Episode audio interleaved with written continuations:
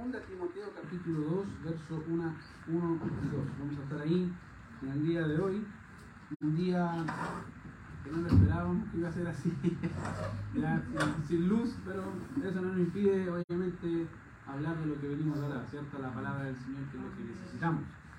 Y hoy es un día especial también, así que no sé si eh, es inconveniente para los hermanos de hoy, pero hoy es un día especial para la iglesia, eh, debido a que hoy eh, se gradúan a la primera generación del instituto. Eh, es interesante notar que después de tres años de aprendizaje, por lo menos hay algunos que quedaron, que no, que no, se, no, no- no retrocedieron, sino que avanzaron. Y es bueno ver eso ya después de tres años, ver cómo han crecido, cómo han avanzado en el conocimiento y también eh, cómo el Señor ha transformado su carácter. Creo que esas cosas, queridos, son cosas impagables para alguien a quien le gusta ver la gracia del Señor obrando en la vida de las personas. Y le damos gracias al Señor por eso, le damos gracias al Señor por la vida de nuestros hermanos, por la, por la dedicación, por el esfuerzo. Sé que es difícil, uno piensa que estudiar es fácil, ¿cierto? Pero después con el tiempo uno se da cuenta que de vez en cuando se hace un poco pesado. El trabajo, la familia, ¿cierto? el estudio, uno dice, ya, ya estoy apenas, pero gracias al Señor, que doy gracias por nuestras. Entonces, por esa razón, esta- en este día quisimos hacer algo un poco distinto y hablar un poco de este tema, de, de 2 Timoteo capítulo 2, versos 1 y 2. Ahora es interesante porque la carta de Timoteo es una de las cartas llamadas cartas pastorales y obviamente ah, eh, se entiende debido a que ah, es Pablo escribiéndole a uno de sus, o a su hijo en la fe. Literalmente, según Timoteo está casi al culmine de la vida del apóstol Pablo, se está despidiendo prácticamente de su hijo amado Timoteo, le está encargando rigurosamente a seguir adelante. Y es interesante notar que dentro del contexto de, de segunda Timoteo en realidad uno ve eh, entre sus líneas la- las palabras de Pablo diciéndole hijo en la fe ánimo sigue adelante. Yo estoy listo para terminar mi carrera. Estoy dispuesto a morir si es posible por la fe en el Señor. Y aquí estamos esperando el tiempo. Entonces imagínense que esa, carta es una carta diríamos casi es muy íntima de parte de Pablo hacia Timoteo pero también muy emotiva. Ah, no, no es algo obviamente que, es para seguir leer, sin le- leerlo sin, considerar su contexto. Obviamente ya Pablo, como dije, ya estaba encarcelado, esperando el tiempo en que el Señor iba a llevárselo a su presencia, ¿cierto? Y de alguna manera u otra es lo que hace es acá de- despedirse, entre comillas, de su hijo en la fe. Ahora, es interesante porque la vida, querido cristiana, en realidad, Pablo describe la vida como una carrera. En más de una ocasión van a notar que Pablo hace referencia a la carrera, a un atleta. Y a veces creo que el creyente no entiende un poco la figura del atleta. Los que antiguamente corríamos, yo me digo que antiguamente ya, no corro ni, ni por si acaso, pero los que corríamos y los que corren en la actualidad, saben que el ejercicio en realidad de atleta es un ejercicio físico, pero también mental. No solamente involucra el mecanismo del cuerpo, que es la parte principal, sino mentalizarse a un propósito. Si tú has, hecho ejercicio, vas a notar que finalmente uno siempre se propone una meta. Mi meta es, no sé, dicen 10 kilómetros. Y se ejercita para poder llegar a cumplir los 10 kilómetros. Y cuando llega a los 10 kilómetros, dice ya, me demoré 3 horas en los 10 kilómetros. La próxima vez van a ser 2 horas y media. Hace poco estuve hablando con una persona que me decía, ella tiene su me dice, mira, yo voy de acá de, ah, de Lampa a Tiltil en bicicleta. Me demoraba tres horas entre ir y volver. Ahora con el tiempo me estoy demorando dos horas 30. Y, es de edad, o sea, digo, si, si demora dos horas 30, yo me demoro como cuatro, ir y volver. Y él decía, esto es, así se empieza, uno empieza lento, y entre más ejercicio, más rápido y más fácil se hace. Eh, Pablo, de alguna forma, lo que hace eh, las, nos describe la vida cristiana no como una persona de quien básicamente una, una competencia de 100 metros planos, sino en realidad una competencia de resistencia, donde en realidad esa, es- esa es la realidad cristiana. creo. La realidad de un creyente no radica en cuánto, en qué más rápido llego, sino en realidad cómo persisto en medio de la vida cristiana con lo que el Señor me ha encomendado. Y obviamente eso es algo importante para nosotros. De manera que cuando vemos 2 Timoteo, querido Pablo ocupa a veces ese tipo de figuras o ejemplos para ayudarnos a nosotros, en este caso ayudar a Timoteo a cumplir su labor, y por otro lado, ayudarnos a nosotros a saber qué es lo que el Señor espera de nosotros. Ahora, no sé si alguna vez ha visto las Olimpiadas, ya que estamos cerca, ¿cierto?, de, este tipo de cosas. Hay una, aparte de correr, hay, hay una competencia que se llama eh, básicamente pasar el bastón, ¿cierto? No sé si alguna vez lo jugó, ¿ah? la posta, que se le llama. Donde uno va con un bastoncito, ¿cierto? Y va corriendo, después se lo pasa al otro, y así al otro, y al otro, y obviamente el que llega primero, el grupo que llega primero es el ganador. Bueno, de alguna forma lo que vamos a ver hoy es algo parecido a eso. Y la idea es entender qué es lo que el Señor quiere hablar no solamente con los hermanos que se están graduando hoy, sino también con la iglesia. Ahora, si hay una cosa que Pablo quiso decirle, es una palabra uh, que decir a Timoteo es lo siguiente, dice, tú pues, hijo mío, esfuérzate en la gracia que es en Cristo Jesús.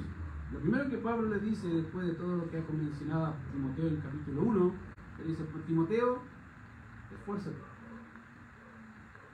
Es interesante porque en realidad el término hijo que ocupa Pablo, en realidad en la Biblia hay dos términos. En la lengua original hay dos palabras que se traducen igual al español. Por un lado tenemos la palabra eh, que básicamente significa o habla de un hijo literal, progenitor, a, un, descendiente directo o indirecto, y obviamente de ahí puede estar hablando de un hijo lejano, o uno que es adoptado, o un descendiente. Finalmente a veces escuchamos cuando dice, por ejemplo, cuando vimos Mateo, hace poco tiempo atrás, la genealogía, dice el hijo, el libro de la genealogía de Jesucristo, hijo de David, hijo de Abraham. Y la palabra es, es el descendiente directo de estos. Pero hay otra palabra que también se traduce hijo en el español, ¿ya? y que es la palabra tecnón. Y esta palabra nos habla de un progenitor, no necesariamente físico. No puede ser incluso un progenitor espiritual, alguien que te ha llevado en la fe, como un hijo. Que te ha enseñado, te ha educado, te, ha, te ha exhortado, y ahí está, haciendo la labor casi de un papá, diciéndole qué hay que hacer y qué es lo que no hay que hacer y cómo se hace. Y lo, que, lo que Pablo habla acá en realidad dice a Timoteo, tú pues, hijo. Porque para Pablo Timoteo era, era su hijo amado en la fe. En realidad no era cualquier persona, era aquel muchacho está aprendiendo a los pies del apóstol y viendo lo que hace, cómo se hace, qué es lo que el Señor quiere y aprendiendo de Pablo. En realidad era, era, era su, diríamos, su progenitor, entre comillas, espiritual en ese sentido, y viendo todo lo que el apóstol Pablo hacía y los viajes que estuvo, ahí estaba Timoteo.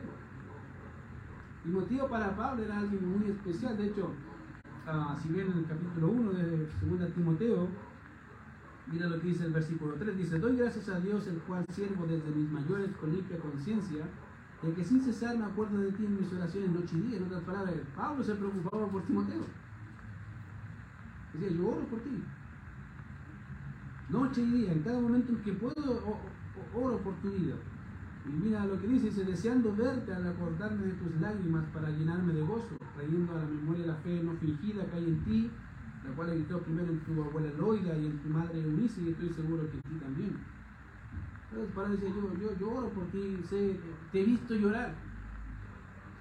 Yo sé lo que eres. Te he visto sufrir penalidades, te he visto avanzar conmigo en, momentos difíciles, ahí, has estado. ¿Cómo no me voy a acordar de ti? Si yo te engendré, digamos, de alguna manera, tú eres mi hijo. Yo te. Yo te enseñé. Como, es como ese, ese, ese, ese trato muy de papá, digamos, de alguna forma hacia, hacia Timoteo. Obviamente un papá, ¿cierto? No solamente acaricia a su hijo, sino que de vez en cuando lo reta, ¿cierto? Le oye, ya, pues, trabaja, hace algo, tienes que hacerlo de esta forma, así no. Pablo lo que está haciendo es aquí, tratándolo con mucho cariño, mucho amor, obviamente, de manera que lo que tenemos aquí no solo a Pablo hablando a Timoteo, sino que vemos al Padre literal espiritual de Timoteo, el apóstol Pablo, hablando a su hijo en la fe. Ahora, una de las cosas que vemos también aquí no es solo como Pablo se dirige a Timoteo, sino eh, el posiblemente estado espiritual de Timoteo cuando Pablo escribió. Por algo Pablo está escribiendo y es porque algo estaba pasando con Timoteo y Pablo dice, no, no puede ser. Y empieza a escribirle a Timoteo no solamente despidiéndose de alguna forma, sino animándolo a él porque hay cosas en Timoteo que deberían cambiar. Y es interesante porque fíjate que una de las cosas que están acá, por un lado vemos cómo Pablo anima a Timoteo a avivar el fuego del don de Dios. Mira lo que dice más abajo, verso capítulo 1, verso 6. Por lo cual te aconsejo, dice, que avives el fuego del don de Dios que está en ti por la imposición de mis manos. Aviva el fuego, aviva los dones, ocúpalos. ¿Tienes dones? Ocupa los dones que el Señor te dio. Aprende a utilizarlos, pero de buena forma. Y hay que entender que Pablo eh, sabía, o sea, por la imposición de mis manos, en otras, de, de manos, en otras palabras, Pablo decía, mira, tú eres una persona comisionada por nosotros. Tienes nuestro respaldo, usa el respaldo y usa los dones que el Señor te dio para, para, para vivir. ¿Qué te pasa, Timoteo? Es como este niño que a veces cierto el padre le enseña, está enseñando a trabajar con herramientas y ahí está apenas cortando, pero sabe cortar. Y uno dice, ¿pero qué te pasa? No, ya me aburrí. es, muy, es muy eso, ¿cierto? Por lo menos yo me acuerdo que más de una ocasión mi papá me decía, ya hay que cortar el palo. Yo ya sabía cortar con sierra circular, yo pescaba el cierre y todo, desganaba, se me demoraba media hora en cortar un palo de 2x2. Y me decía, ¿qué te pasa? Corta la cosa rápido, dale. Pablo lo que está diciendo acá, le está diciendo, bueno, ocupa los dones de tal manera como lo estabas haciendo. ¿Ya? Por un lado, como dije, Pablo está, está animando a Timoteo a avivar el fuego de Dios que estaba en él, lo cual nos, puede decir, obviamente, la, la, posible, la posibilidad la desconformidad del apóstol Pablo en cómo Timoteo estaba ocupando los dones. Pablo miraba de lejos y decía, ¿qué le pasa? ¿Qué sucedió a Timoteo? Dime. Ánimo. Yo sé que tú puedes, tienes los dones, tienes las capacidades. ¿Qué te pasa? Y por otro lado, pareciera ser que Timoteo estaba luchando con un tema de carácter. Ahora, no es, eh, querida, estar en el ministerio no es fácil, hay que tener carácter. No solamente para saber decir las cosas, sino también cuando callar. Querido ser, eh, yo me imagino a Timoteo, y, fíjense, Timoteo pareciera ser quedado un tiempo más callado. Era una persona como Apolo, que Apolo se paraba enfrente y estaba ahí, le gustaron o no le gustaron, no me importa, yo predico y chao, se acabó. Timoteo era más pareciera que un de perfil medio bajo. Y pareciera que tuviera ese problema de que en su carácter, y añade ese obviamente el problema también de que no algo estaba pasando en sus dones o cómo él estaba utilizando los dones. Ahora, ¿cómo sabemos que posiblemente tenía problemas con carácter? Bueno, al ver lo que Pablo dice, fíjense en el verso 7 y 8, dice, porque no nos ha dado Dios espíritu de qué? ¿Por qué le dice eso? Algo le estaba pasando a Timoteo. Timoteo, ¿qué te pasa? Dice, porque Dios no nos ha dado espíritu de cobardía, sino de poder, de amor y de dominio propio. Por tanto, no te avergüences de dar testimonio de nuestro Señor ni de mí, que soy suyo, sino participa de las aflicciones por el Evangelio según el poder de Dios. En otras palabras, Timoteo tenía un serio problema de carácter. No quería sufrir. No quería sufrir. Pareciera, por eso Pablo dice, oye, sufre penalidades, participa de nuestra labor.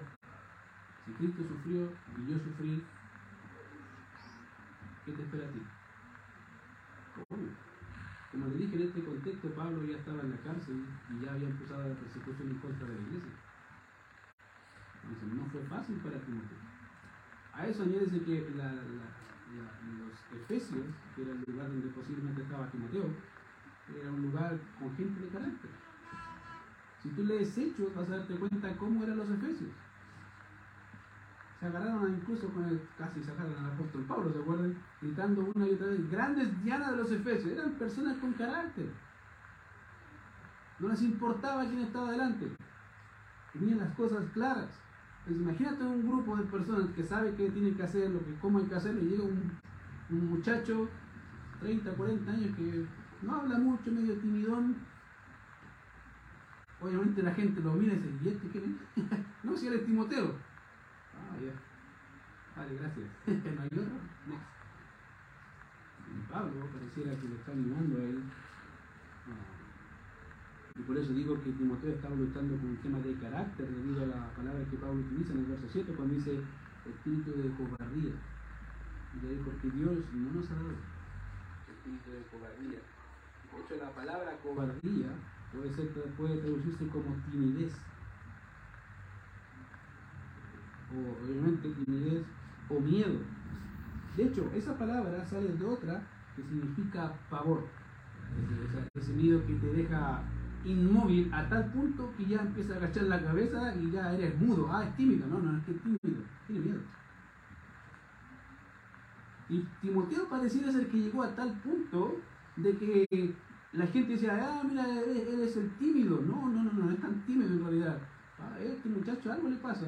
Una con su tema de sus dones y otra pareciera que tiene miedo a, tener aflicciones por causa de Cristo. Ahora, querido, fíjate, Pablo animando a su hijo, y hoy uno ya sabe cómo, cuánto fue lo que Pablo sufrió. Cuando uno lee, obviamente, la carta a los Corintios, ya se da cuenta que sufrió harto, y él dice, mira, no te avergüences de mí, precio suyo, ni del Señor. Al contrario, sufre penalidades como buen soldado. Avanza. Entonces, imagínate en medio de la persecución un pastor que diga, no quiero. No, no, prefiero quedarme aquí calladito nomás y que todos estén en su rol, yo me guardo, así no sufro.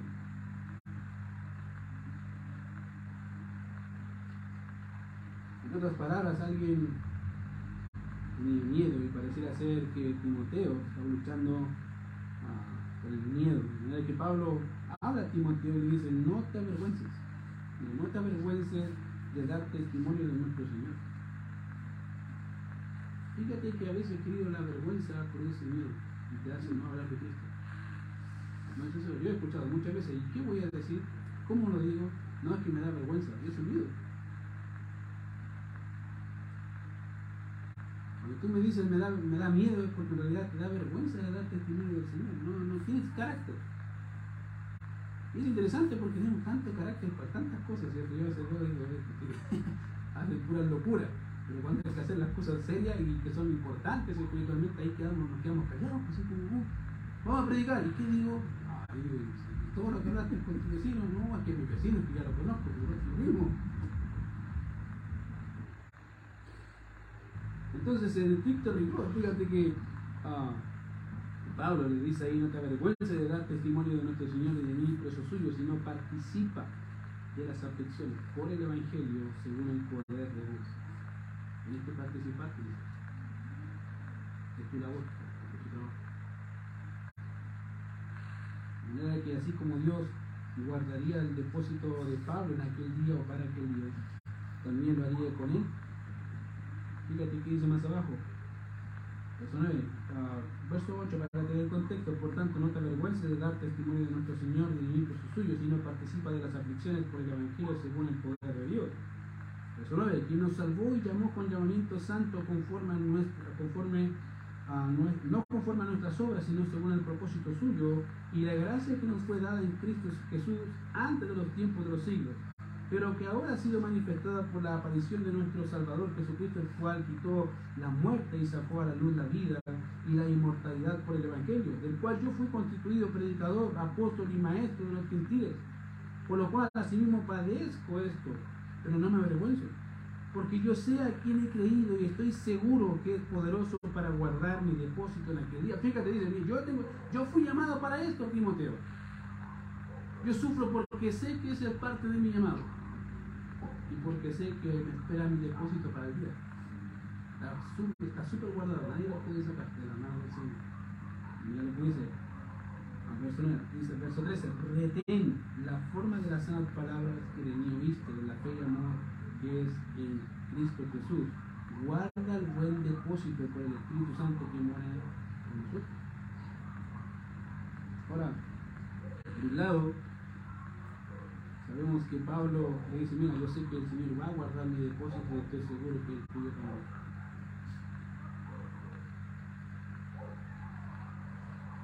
Y guardarse, fíjate que es interesante, no solamente dice que guarda el depósito, sino dice retén. Retén, dice ahí, retén la forma de las sanas palabras que me oíste. Guarda. Tú oíste todo lo que enseñé, reténlo y guárdalo. No solamente participa de las aflicciones, sino aprende, entiende que Dios nos va a guardar. Dios sabe eso, Dios sabe nuestro trabajo, sabe cuánto nos esforzamos. Y si incluso Él decide morir, matarnos para que su nombre sea glorificado, no te importa, Timoteo, nuestra vida no está aquí segura, está segura en las manos de Dios, en los cielos. No te preocupes. Si Dios guardó mi depósito para aquel día el tuyo también. Por eso retén, cuida lo que yo te dije, manténlo vivo, no te calles. Fíjate que querido, a veces no es una lucha solo para no sé, no es una lucha solo de Timoteo, es una lucha que día a día con nosotros luchamos. O a veces no te da vergüenza de, de verdad hablar de Cristo, a veces sí. No sabes qué decir, cómo hacerlo. Y a veces te invade el temor y si, me pregunta esto no tengo idea. ¿Qué les voy a decir? Queridos, es miedo. Timoteo estaba luchando por lo mismo. En un contexto de persecución, imagínate, aquí no somos ni perseguidos, teníamos miedo. Pero aquí sí, Timoteo estaba en ese punto en que tenía que decidir qué hacer y cómo hacerlo tenía que hacerlo. Sí o sí, Pablo le está animando a hacer lo que debe hacer no solamente debía entender que debía retener las sanas palabras, sino que debía guardarse de aquellos que no eran de edificación para su vida. Como Mineo Figelo dice, dice, tienen, dice, guarda el buen depósito por el Espíritu Santo que mora en nosotros. Ya sabes esto que me abandonaron todos los que están en Asia, de los cuales son Figelo y Hermógenes. Ahí está, perdón. Tenga el Señor misericordia de la casa de Mesíforo, porque muchas veces me confortó y no se avergonzó de mis cadenas. Las palabras, hay unos que se fueron, me dejaron solo. Cuídate de gente así, dice Timoteo. Cuídate de personas que cuando hay que darle la cara se echa para atrás. No, cuídate, cuídate. Pablo dice, ten cuidado. Pero gracias a Dios me confortó con este otro que es Onesíforo, que no se, no, no, no se avergonzó porque yo estaba preso. No le di miedo estuvo a mi lado, ahí está.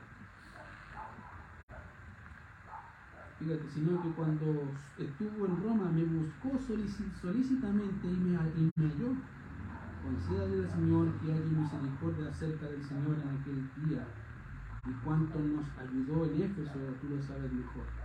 Tú después mira, él, gente así, júntate con gente así en realidad. Con lo otro, hermano, ya. Pero con estos que edifican tu vida, pues a aquellos que te ayudan a crecer, que no te van a dar la espalda, quédate con ellos. Querido, para Timoteo no fue fácil. No fue fácil el ministerio. Y estoy seguro que los encargados del ministerio de acá saben que no es fácil. Los hermanos saben que la vida cristiana no es fácil. Si tú piensas que la vida cristiana es fácil, tienes serios problemas porque Dios nunca dijo eso. Al contrario, Señor dijo, en el mundo tendréis, ¿qué? Aflicción, te lo aseguró, desde antes de meterte en esto, te dijo, mira, te digo desde ya, te vas a meter a ser cristiano, vas a, vas a sufrir. No hay letra chica, dijo ahí, vas a sufrir. Así que si no quieres sufrir, mejor no te metas aquí. Sigue tu vida de inconverso, haz lo que quieras, pero en la eternidad vas a sufrir eternamente. Pero creyentes sufrimos por un tiempo. Mientras estemos con vida, ¿cierto? y después gozaremos por la eternidad. Querido, Timoteo estaba luchando con su carácter, con sus condiciones. A tal punto que Pablo tuvo que escribirle y decirle, oye, ¿qué te pasa, Timoteo? Mira lo que, mira qué te, qué te pasa, ¿por qué te quedaste en silencio cuando deberías estar hablando del Señor? Y de mí, mira, mira, ¿por qué, qué te pasó?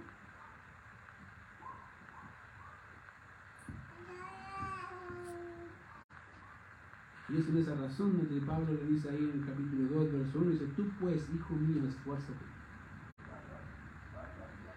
Ahora, esta palabra es interesante porque podría decir que casi exclusivamente la utiliza Pablo. En la Biblia, en el Nuevo Testamento, aparece ocho veces y seis veces la ocupa Pablo. La otra vez aparece en, en, Hechos que es eh, por escrito por Lucas, que tuvo cercano a Pablo, y por otro lado aparece también en Hebreos capítulo 11, verso 34. No aparece más. En casi exclusivamente la palabra esfuerzo que es de Pablo. Así que, obviamente, ahora bien, esa palabra está compuesta, ah, básicamente es una palabra griega, que significa básicamente, que es dunamo, de donde tenemos la palabra tunamis, que significa es el poder se traduce en algunas veces en la Biblia, hablando de la capacidad de alguien en hacer algo, no necesariamente poder de fuerza, de, digamos, como de potencia, sino de la capacidad. No sé si notas la diferencia, ¿cierto? Una cosa es poder de potencia como tal y otra es de que se puede hacer algo. Es distinto. Entonces, a veces, obviamente, puede ser traducida como volverse capaz o ser fuerte, y de ahí se entiende que la palabra como poder. Ahora, la pregunta es, ¿a qué se refiere a Pablo cuando ocupa la palabra acá en nuestro pasaje y qué relevancia tiene cuando le dice a Timoteo, Timoteo, esfuérzate? a nosotros no, nos suena mucho en realidad. Ya, ahora, una forma mejor de decirlo, la podemos encontrar incluso en la Biblia, la Biblia de las Américas, eh, tiene una forma mejor de decir el pasaje, dice así, tú pues hijo mío, fortalécete ah, ya me dice, ah, ya, entiendo un poco más, ya todo el esfuerzo es como capaz, de, como yo tengo que fortalecerse distinto, de alguna manera. Entonces, esa es la idea. Ahora, la palabra que tenemos aquí es una orden. Después que Pablo le dice a Timoteo, ¿qué te pasa? Dice, mira, Timoteo, te la voy a hacer cortita. Esfuérzate, es una orden, te estoy mandando, tienes que hacerlo. Continúa en lo que estabas haciendo, ¿qué te está pasando? Dale, sigue. Y esa es la idea ahí, es una orden, ah, diríamos casi de una forma exhortativa, diciéndole, vamos Timoteo.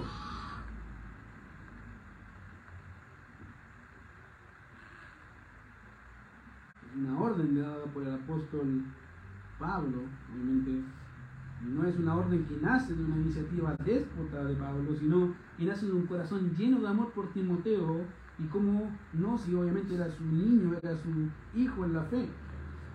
¿Cómo no iba a animar a su hijo a la fe si lo estaba, lo estaba haciendo mal? Algo te está pasando, Timoteo. Vamos, muévete, muévete. Esta carrera avanza, tienes que seguir.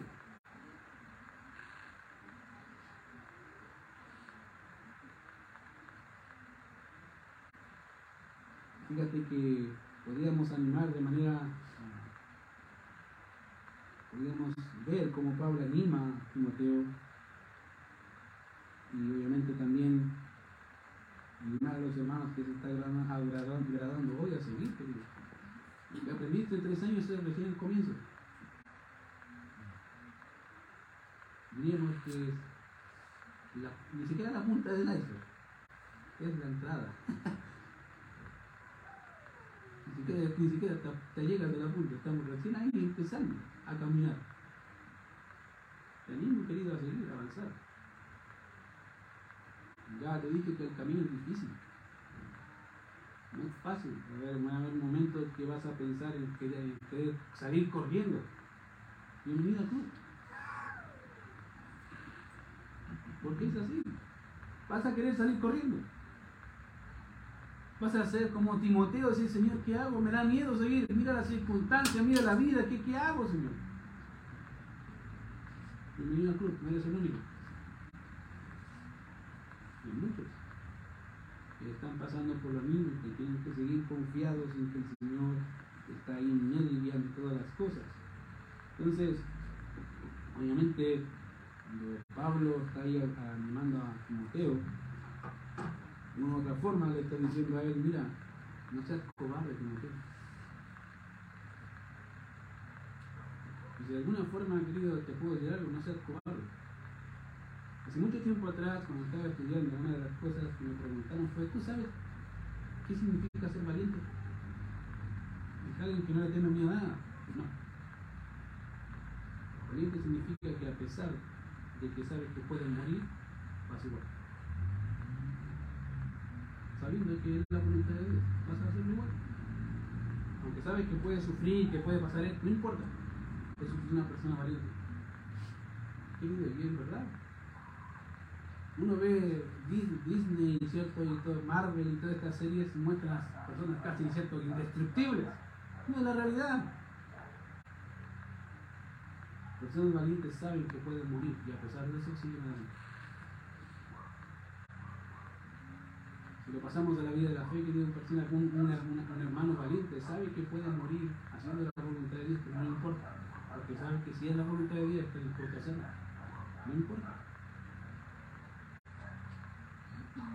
De alguna forma, obviamente, el Señor Vemos en el apóstol Pablo en un momento de las Corintios, se acuerdan, dice, incluso perdimos la posibilidad de vivir, que el Señor quería nos mataba y ahí llegamos, no importa, pero confiamos en el Señor. Pablo sabía muy bien lo que iba, querido. Y Pablo le está enseñando a Timoteo, Timoteo, no seas cobarde. Sigue. Sigue. La segunda cosa que Pablo le estaba escribiendo a Timoteo es no te avergüences de dar testimonio de Cristo. Querido, ¿te ha, dado, ¿te miedo y vergüenza de dar testimonio de Cristo? Siendo honesto contigo y con el Señor. Piénsalo. Yo sé que sí. Y eso que no estamos ni perseguidos. Y yo digo, imagínate cómo estamos perseguidos. Si no, si no estamos perseguidos, no da miedo, imagínate perseguidos. Nadie va a decir nada porque nos pueden matar. Pablo dice Timoteo, Timoteo, no te vergüenza. Sigue adelante, no tengas vergüenza, ni miedo, ni temor, no, no. Preocúpate de hacer lo que Dios quiere que hagas. Y tercero, cuídate o cuidado con aquellos que no modifican tu vida, al contrario, esfuérzate. Esfuérzate. Ahora, lo, por lo general, los estudiantes de la Biblia, o los que estudian la Biblia, no solamente obviamente ellos, sino que también la iglesia, podría entender más eh, este concepto de esforzarse, porque obviamente ah, tiene que ver con una influencia interna, como que yo lo hago. De hecho, Pablo no está robando a Timoteo a fortalecerse, sino que está mandándole a hacerlo, y obviamente ese, ese mandato implica que continúa haciendo lo que se supone que debería hacer.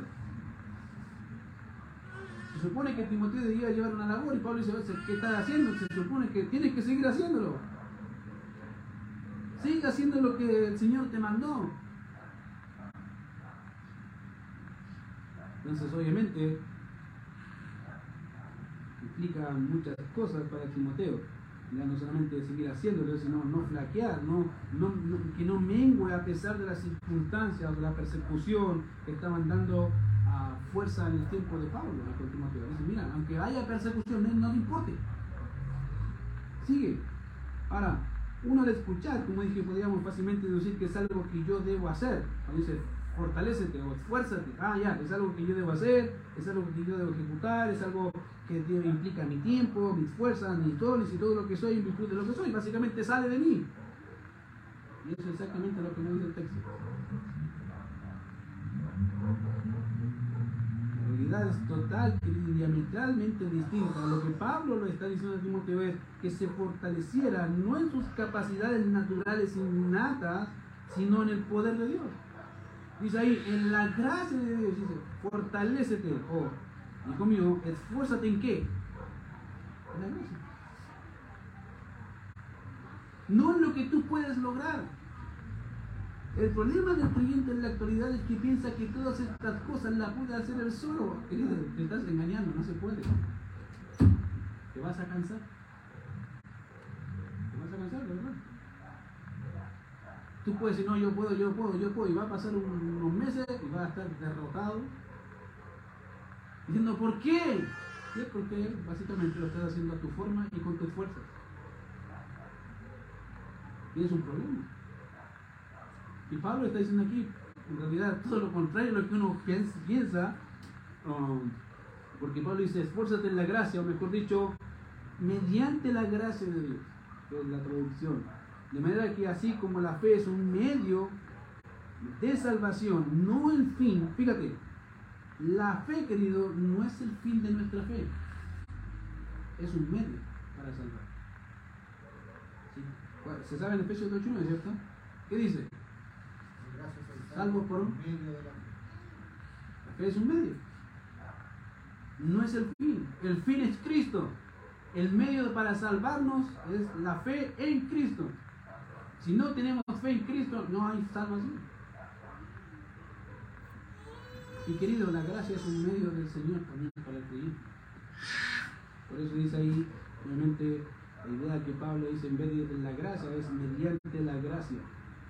¿Ya? De eso se puede decir lo siguiente, así como Pablo tuvo que aprender a abastecerse de la gracia del Señor, ¿se acuerdan? El Señor le dijo, bástate mi gracia. Tres veces he pedido, dice Pablo, que me saque esta hijón y el Señor lo único que me dijo es, bástate mi gracia. ¿Por qué? Porque mi poder se perfecciona en qué? En tu divinidad. En otras palabras dijo, descansa en mí. Pero Pablo, imaginas, imagínate Pablo, allá con tiempo diciéndole, Señor, tengo esta molestia, este aguijón y no me deja tranquilo. Aprenda a vivir con eso. Pero ¿cómo? Depende de mí. Tendré que aprender de esa forma. Tendré que aprender de esa forma, aprender a depender de Dios. Querido, si el Señor nos quitara los problemas, sería un Dios malcriador, querido. Dios no malcría a sus hijos. Dios a veces nos permite pasar por ellos para formar más de Cristo. Si te pregunto alguna vez, si tú fueras Dios, hipotéticamente, ¿te pondrías problemas a ti mismo? Yo creo que nadie. Todos diríamos, no hay problema para mí, se acabó, no sufro, no yo, o sea, no hay problema, porque ¿quién quiere problemas? ¿Quién quiere sufrir? Nadie. La parte, querido, querido, el sufrimiento nos permite ver más de la gracia de Dios en nuestra vida. De manera que obviamente Pablo tuvo que aprender a abastecerse de la gracia del Señor en sus debilidades para que el poder de Dios se viera en su vida o incluso en su muerte. De la misma manera, Timoteo y la iglesia del Señor debe aprender y entender que su fuerza no está en ninguna cosa y persona que no es el Señor, querido. No está en nadie más. Y vuelvo a decir, no está en nadie más que no es el Señor Jesucristo. Querido, Cristo para la iglesia debería ser la fuente por quien el creyente vive, se sostiene y persevera. Querido, Cristo dijo, yo soy el pan de vida al hambriento, yo soy la luz del mundo para el que anda en la oscuridad, yo soy la puerta de las ovejas, ese es el pastor de su rebaño, es la resurrección y la vida, Él es el camino, la verdad y la vida, Él es la vida verdadera y que separados de Él dicen nada, nada, nada podréis hacer, querido, nada puedes hacer. ¿Entiendes eso? Querido, Timoteo tendría que recordar, recordar eso. O sea, separado de Dios no hay fuerza, no hay fortaleza, no tengo nada. Y todo lo que podría hacer es en vano. Porque he hecho las cosas a mi forma y con mi fuerza. Pablo dice, esfuérzate no en ti, en Dios. Es la fuente de todo bien y no hay otro como él. Querido, si has pasado por esos caminos, esfuérzate, sigue adelante, pero no confíes en tus armas, sino en las de Dios. Es lo mejor. Porque ahí está segura la batalla, en las manos de Él, no en las tuyas. Es interesante notar que Timoteo estaba luchando a tal punto que el mismo padre, antes de morir, le está diciendo, amigo, Timoteo, vamos, ¿qué te pasa? Esfuérzate, busca esa fuerza que no tienes, pero en Dios, no en lo que tú eres, en tus capacidades, eso proviene de Dios. Los dones te los dio Dios, la vida te lo dio Dios. Dale, descansa en Él. Esfuérzate en Él, no en ti.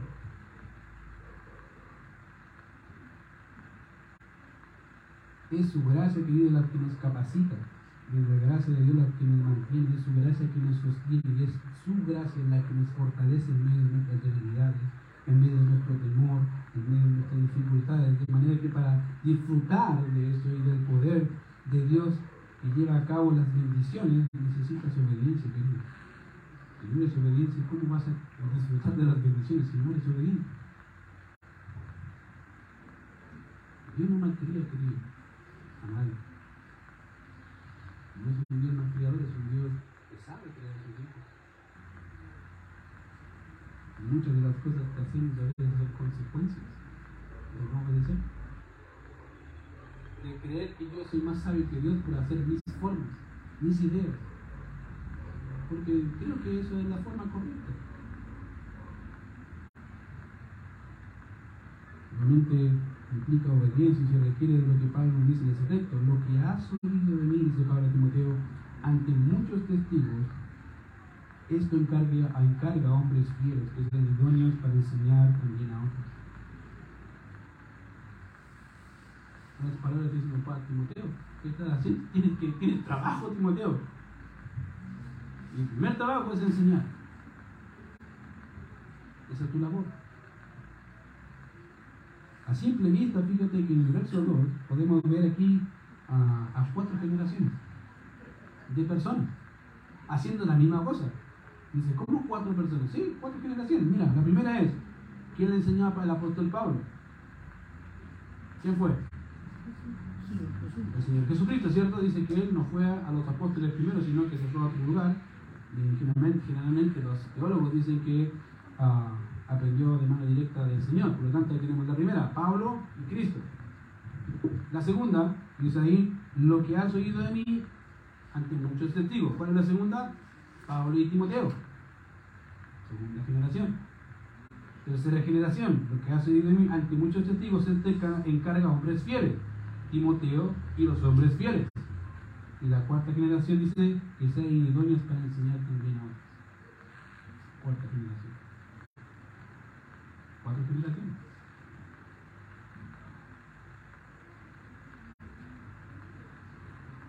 Fíjate que es interesante que aquí siempre fue parte del plan de Dios enseñar de esa forma. Vemos al tema del ministerio del Señor y los discípulos que tuvo, ¿se acuerdan? Uno piensa que tuvo doce, ¿no, querido? Los doce son los discípulos más prominentes, que tuvo más, y escogió a doce de ellos para llamarlos apóstoles. Tenemos un grupo. Tenemos grandes multitudes a las que Él se enfocó, les enseñó, de esas multitudes escogió 12 apóstoles. Después de eso, vemos obviamente que manda a la multitud a hacer una labor, ir y hacer discípulos. ¿A qué? Todas las naciones, bautizándolos en el nombre del Padre, del Hijo y del Espíritu Santo, enseñándoles todas las cosas de manera que los que estaban reunidos en Hechos capítulo 1 lo escribieron pues exactamente lo que dijo enseñar. Incluso cuando vemos, obviamente, a Lucas, que no era un apóstol, pero sí estuvo cerca del apóstol Pablo, fíjate que ocupa básicamente casi el mismo patrón. En Lucas, en Lucas capítulo 1, verso 1 y 2 dice, puesto que ya muchos han tratado de poner en orden la historia de las cosas que entre nosotros han sido ciertísimas, tal como no las enseñaron los que desde el principio lo vieron con sus ojos y fueron vistos de la palabra, me ha parecido también a mí. Las palabras de esta diciendo, mira, lo que te voy a escribir en realidad fue, ya fue dicho por los apóstoles que estuvieron con el Señor, esos apóstoles lo dijeron a nosotros, y lo que te voy a escribir en realidad es la seguidilla de todo lo que nos han dicho, lo que pasó. Son testigos presenciales, ellos lo vieron y ahí están. Puedes preguntarles. Y en el capítulo 1, verso 1 y 2 hace algo parecido. Después de unos años más tarde, obviamente Pablo escogería, uh, sería el último, o sería el último apóstol de quien no era digno, dice él, pues persiguió a la iglesia del Señor y él mismo dice que era como un abortivo. De manera que Dios siempre que ha escogido y ha llamado a hombres fieles y les ha capacitado para su obra. Siempre. Dios los capacita. A veces creo que la gente no entiende eso. Dios capacita a las personas que no, no, hermanos, si ah, no sabe nada, ya, anda a hablar. No, no, no. Dios capacita a las personas para poder enseñar fielmente la palabra. Y eso implica ejercicio, trabajo, esfuerzo. Cosa que en la actualidad creo que no se da en la gran mayoría de las iglesias. No, no, no. A ver, ¿dónde está? Ah, ahí la moneda, ahí cayó, ahí está. No le gusta estudiar. Muchos de los pastores de las iglesias evangélicas no tienen idea de lo que dicen. El problema es que piensan que sí. Cuando los oyes, te dan ganas de rasgar las vestiduras y nada más que no hubiese algunos contextos. No, ¿cierto? Pero imagínate si fuera nosotros estaríamos sin camisa, sin polera, toda, toda, ¿qué te pasó? Rasgué de nuevo mientras vestiduras. Escuché una predicación. Y es la única que me quedaba. porque en realidad la iglesia de hoy no estima la palabra como la fuente de verdad absoluta. Es lamentable. Para Timoteo en realidad era su labor enseñar lo que Pablo que había oído de Pablo. Realmente uh, Pablo escogió a Timoteo y Timoteo debía vivir de acuerdo al llamamiento de Dios y esto involucraba un oír de parte de Timoteo para aprender de Pablo ante muchos testigos. En otras palabras, Pablo dice, mira, tú lo oíste, acuérdate. Acuérdate cuántas veces me escuchaste hablar. ¿Cuántas veces me escuchaste enseñarte? Y no solamente a ti, ante mucha gente. Tú lo viste. Ya lo sabes. Hombres que escucharon a Pablo al igual que Timoteo, de hecho, allá te citas, por ejemplo, Hechos capítulo 14, verso 1 al 3, Hechos capítulo 21, verso, ah, capítulo 14, verso 21 22, Hechos 15, 35, Hechos 24, etc. Como Pablo y Silas, ¿se acuerdan? Silas era uno que perdido del apóstol Pablo, Bernabé igual. Incluso Juan Marcos. Ellos sabían que Pablo en realidad sabía lo que decía. Aprendieron de él Timoteo era uno más de este grupo y que de alguna manera Pablo adoptó como su hijo amado y que sin duda también debería seguir los pasos de su padre. Por ende, lo que Pablo dice es, lo mismo que te enseñó Timoteo, eso enseñó a otros. Se encarga a otros. La palabra que Pablo utiliza aquí es la palabra que significa colocar junto a, y de ahí tiene la idea de depositar algo valioso con el fin de cuidarlo preservar. Es como pasarle algo a alguien tan valioso que cuidarlo. Lo que hace una persona, imagínate una propiedad que hace, el dinero, hablando de caja fuerte, esta semana lo guardo en una caja fuerte, ¿cierto? ¿Por qué? Es valioso. No es un juego, es muy valioso. De esto depende mi vida, esa es la idea aquí. La palabra encargar significa en realidad esto que te voy a pasar es de tal valor que tienes que cuidarlo.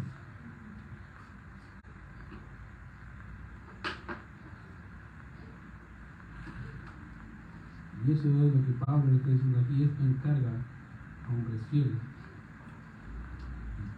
Lo que Pablo tenía que encargar es básicamente la Biblia. Mira, lo que has enseñado, lo que has aprendido, lo que has oído, eso encarga a los otros no es un juego. No, no, no formes payasos, porque no somos payasos. Te lo digo porque en la actualidad, como dije, hay muchos payasos en el público, literal. Hacen puro show y no Biblia. No hay Biblia. Y lo más lamentable es que la gente acepta eso y digo, ¿qué les pasa? Queridos hermanos del instituto, si se les enseñó Biblia, pase Biblia. ¿De verdad? Mm, pase Biblia. Si alguien le pregunta de Biblia, dígale, la Biblia dice tal cosa. Sean fieles en eso. Se le ha dado en sus manos en realidad algo que pocos tienen. Es un tesoro que es bien calculado. ¿Cuál es ese tesoro? La palabra de Dios. Incalculable aplíquela, vívala, disfrútela y pásela. Pablo aquí está diciendo básicamente lo mismo. Lo que tú lo oíste, tú lo escuchaste, te toca a ti.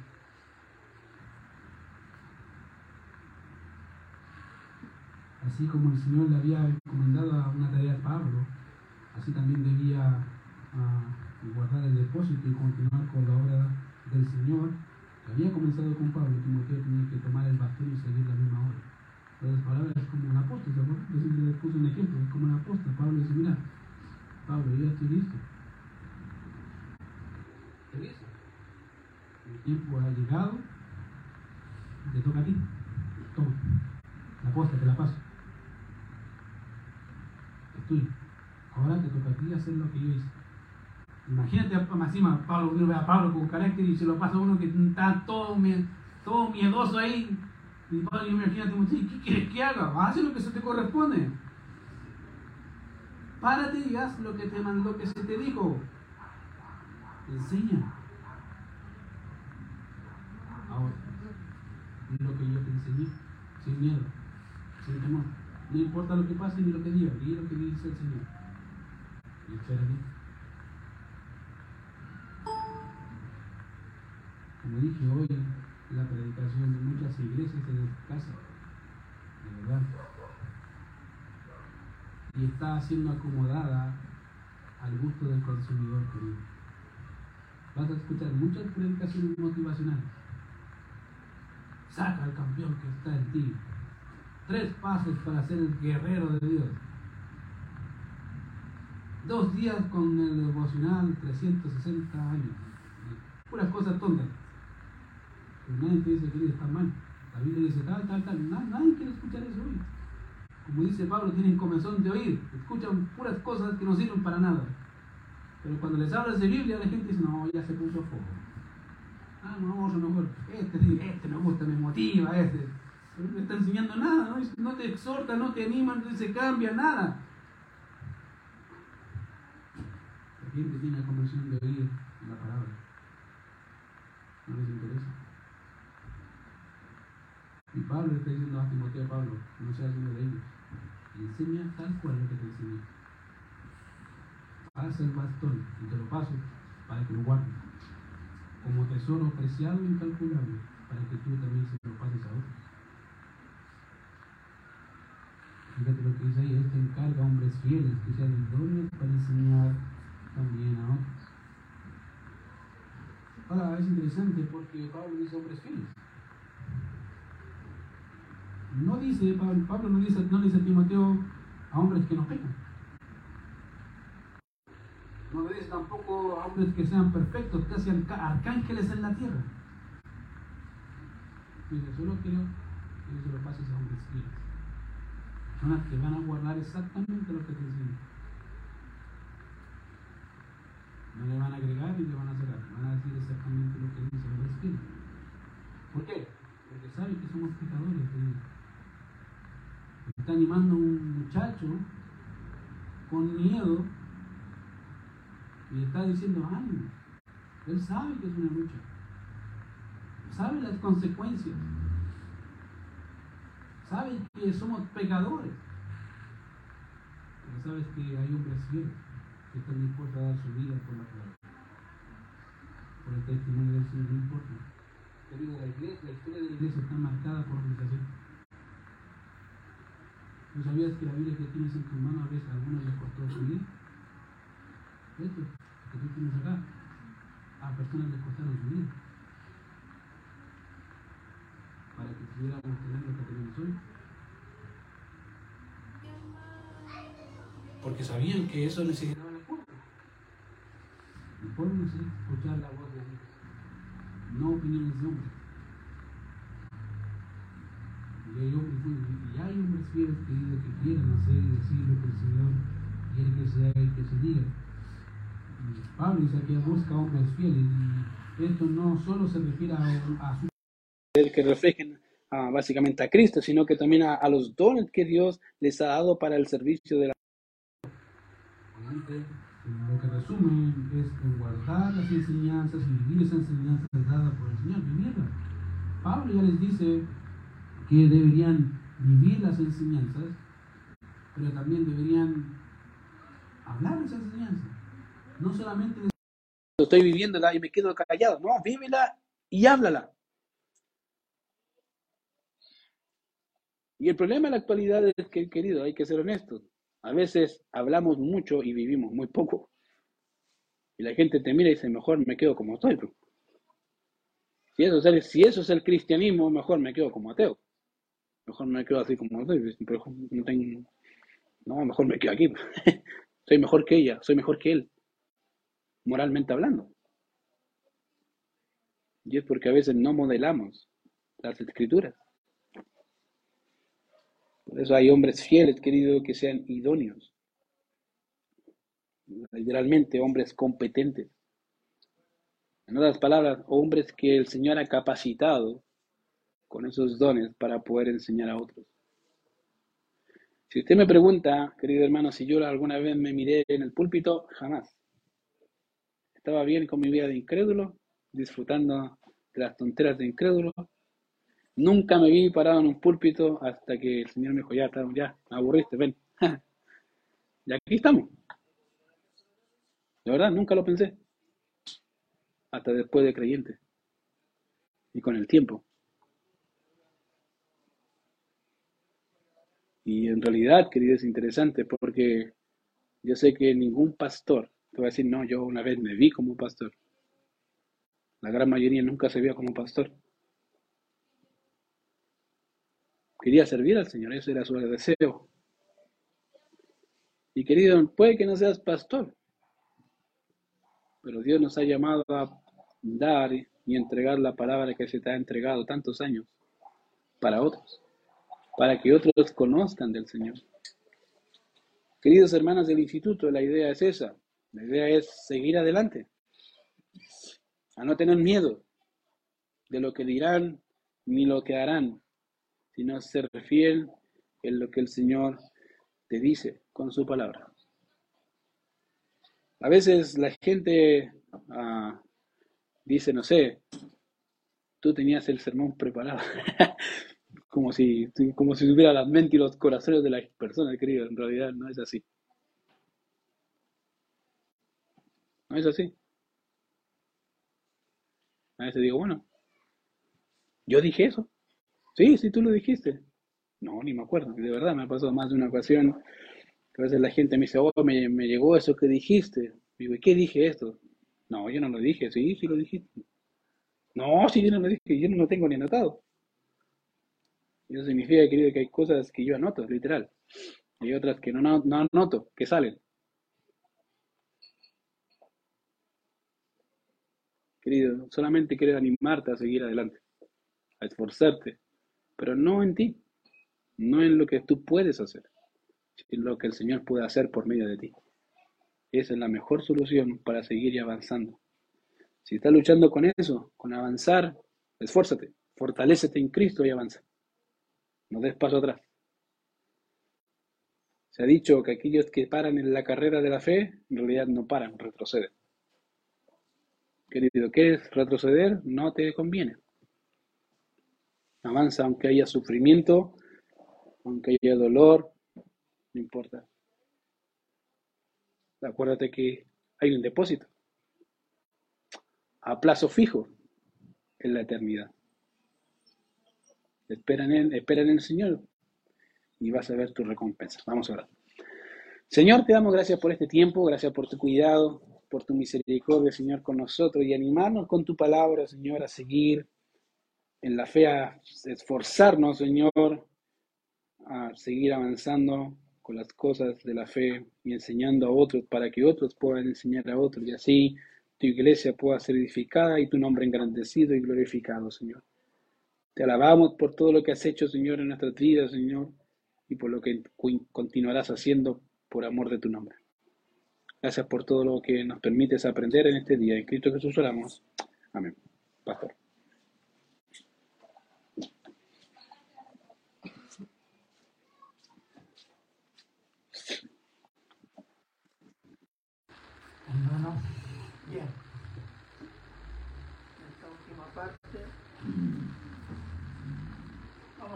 el culto y después vamos a hacer la ceremonia de graduación.